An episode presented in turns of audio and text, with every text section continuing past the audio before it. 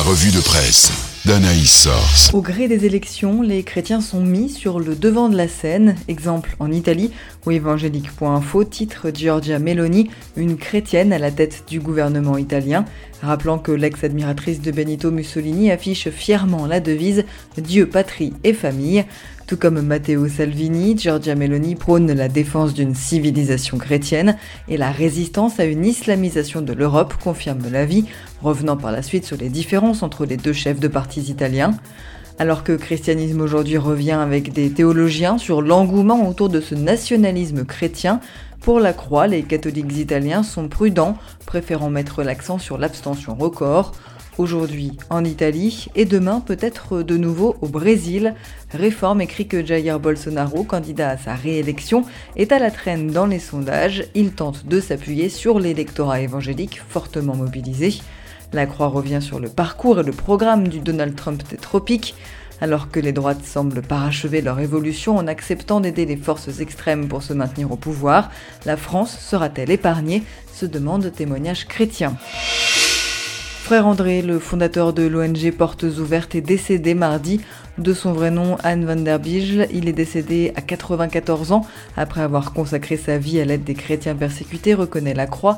Évangélique.info estime que le contrebandier de Dieu, né dans le nord de la Hollande, a visité 125 pays et parcouru plus de 1,6 million de kilomètres durant ses voyages pour prêcher l'évangile et rencontrer des nécessiteux.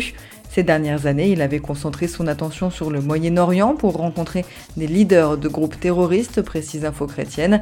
Il doit son surnom à ses livraisons clandestines de Bibles derrière le rideau de fer pendant la guerre froide, rappelle Réforme. La vie offre un beau portrait de cet homme humble et inclassable, fraternel avec toutes les confessions chrétiennes et qui n'aura que des paroles de paix envers les musulmans, le magazine estimant que plus que jamais, l'Europe a besoin de nouveaux contrebandiers de Dieu. On termine au cinéma avec le deuxième film de Gad Elmaleh, Reste un peu. Dans ce long métrage, l'humoriste livre un film intime qui nous interroge sur nos croyances au fil de son propre questionnement sur la foi, explique Info Chrétienne. Dans cette comédie entre la fiction et l'autobiographie, l'humoriste juif séfarade se révèle être un catéchumène dans une paroisse de la région parisienne qui s'apprête à entrer dans l'église catholique et à prendre le baptême, détaille la vie. Le public y voit l'un des humoristes les plus célèbres de France s'interroger sur ses racines juives, écrit La Croix, et lever le voile sur son chemin spirituel et son attirance pour la foi catholique, complète famille chrétienne. Difficile de faire la différence entre la réalité et la fiction, car depuis quelques années déjà, l'humoriste envoie de discrets signaux en se rendant au sanctuaire de Parelmonial, en rencontrant le cardinal Sarah, ou encore plus récemment en suivant des cours de théologie au collège des Bernardins, note Aletheia. Reste donc cette question en suspens formulée par tous. Gad Elmaleh s'est-il réellement converti au christianisme? La vie rappelle qu'il ne nous appartient pas de répondre à cette question.